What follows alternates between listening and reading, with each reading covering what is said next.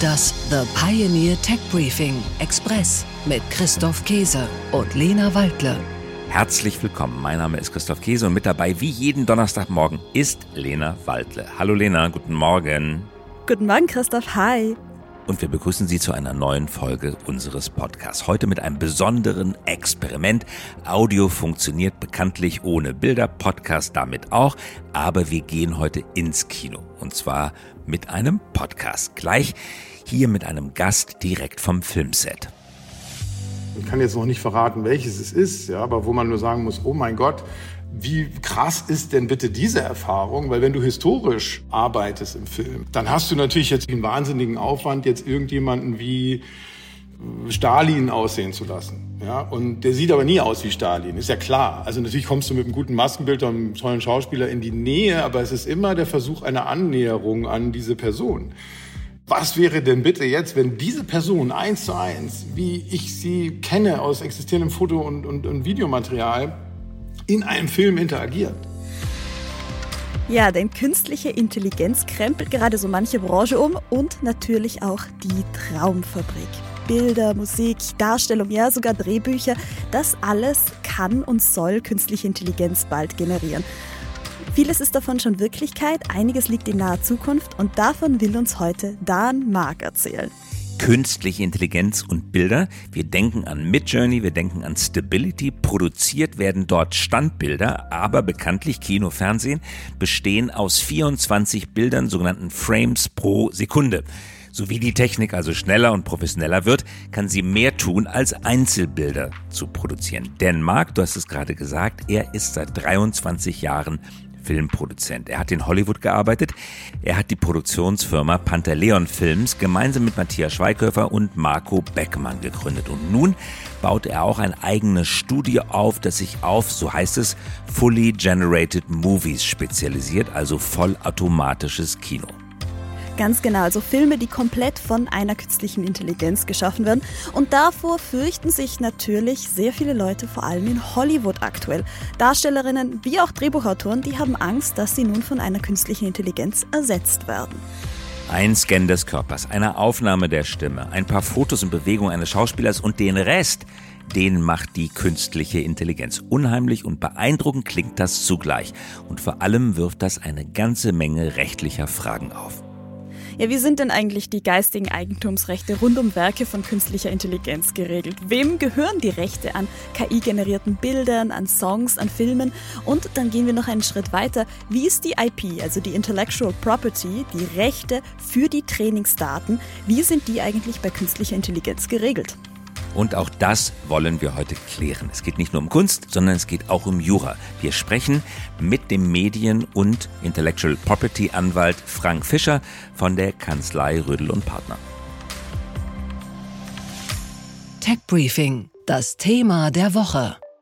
Man muss natürlich auch sich darauf einstellen, ähm, dass gewisse Dinge in Zukunft wegfallen. Ich denke, das betrifft jetzt nicht nur die Entertainment-Industrie, sondern wir haben das natürlich auch im äh, Finanzbereich, wir haben es im Versicherungsbereich, jetzt wir haben es im äh, juristischen Bereich, wo auch ganz klar natürlich auch erkennbar ist, was die AI an Einsparpotenzial, ähm, Prozessoptimierung letztendlich irgendwo auch zur Folge haben wird. Und es wäre blauäugig bis dumm, jetzt so zu tun, als ob das auch nicht in der Entertainment- und Filmproduktionsbranche so passieren würde. Ja, Dan Marx sieht natürlich tagtäglich die Transformation in der Entertainment-Industrie. Dabei spielen Computer- und Bildbearbeitung wie CGI, also Computer Generated Images, schon länger eine Rolle im Filmbusiness. Es gibt ja nur noch wenige Filme, die ohne Visual Effects auskommen und wenn es um Visual Effects geht, kommen die häufig oder meistenteils sogar heutzutage aus dem Computer. In der Post-Production wird viel nachgearbeitet. Das sind sehr aufwendige und sehr teure Prozesse. Durch künstliche Intelligenz können diese Prozesse deutlich effizienter und damit auch günstiger, vielfach einsetzbarer gestaltet werden weil dann natürlich auch der ein oder andere Job und Arbeitsschritt einfach eingespart werden kann. Wir kommen später nochmal konkret auf den Film zurück, aber zuerst wollen wir uns mit dem Thema beschäftigen, das die Künstlerszene gerade, mal abgesehen von der ganzen neuen Technik, umtreibt, und zwar Intellectual Property. Mindestens seit 500 Jahren sprechen wir als Gesellschaft über geistiges Eigentum. Dabei hat jede Welle der Technologie immer auch zu neuen Regeln geführt. Zum Beispiel dürfen Musikaufzeichnungen nicht einfach beliebig vervielfältigt werden, auch wenn das technisch möglich ist. Und die Fotografie wurde als Kunst auch geschützt, gerade im Zeitalter ihrer technischen Reproduzierbarkeit. Ja, aber nun kommt die generative KI daher und stellt unser gesamtes Rechtssystem in diesem Bereich auf den Kopf. Also alles rund um Urheberrecht, um das geistige Eigentum, das muss alles neu gedacht werden.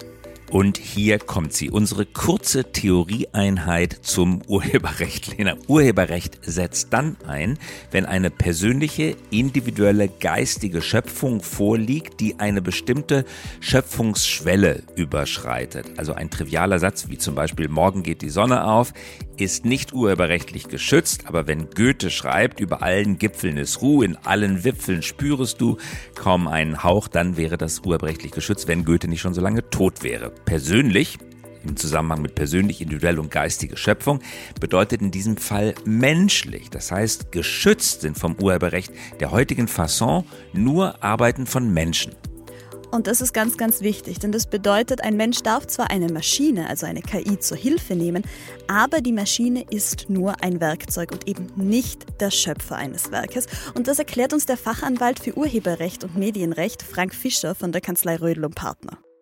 Das ist tatsächlich auch in vielen Fällen und insbesondere vor allen Dingen in den USA schon mehrfach entschieden worden, dass der Prozess sozusagen vom Ideengeber, dem Menschen, der hinter der Maschine steckt sozusagen, der den Auftrag an die Maschine gibt, der, der Prompter, dass der zu weit weg ist vom Ergebnis des, des äh, Schöpfungsprozesses. Das heißt also, die kreative Schaffung äh, des Werkes erfolgt durch die Maschine selbst.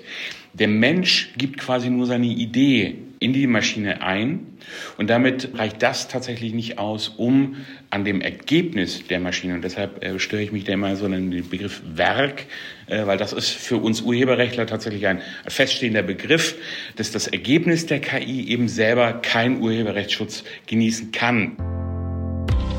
Sie hören aktuell die kostenlose Kurzversion unseres Podcasts. Sie wollen mehr vom Tech Briefing? Unsere Analysen sowie Expertenmeinungen und topaktuelle Interviews hören Sie auf thepioneer.de/slash techbriefing oder in unserer The Pioneer App. Mit einem Abo für nur einen Euro im ersten Monat erhalten Sie wöchentlich Deep Dive Infos zu Megatrends und Innovationen aus der Welt der Technik. Und natürlich auch alle weiteren Podcasts und Artikel unserer Pioneer Redaktion. Alle Infos und Links finden Sie in den Show Notes. Und damit, Lena, sind wir fast schon am Ende unserer Folge angelangt, oder?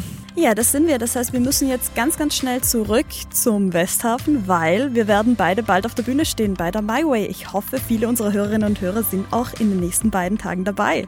Ja, das hoffe ich auch. Wir sehen uns dann, wir hören uns dann. Herzliche Grüße von Christoph Käse und von Lena Waldle. Liebe Grüße. Wir sehen uns hoffentlich später auf der My Way und sonst hören wir uns nächste Woche. Bis später. Tschüss.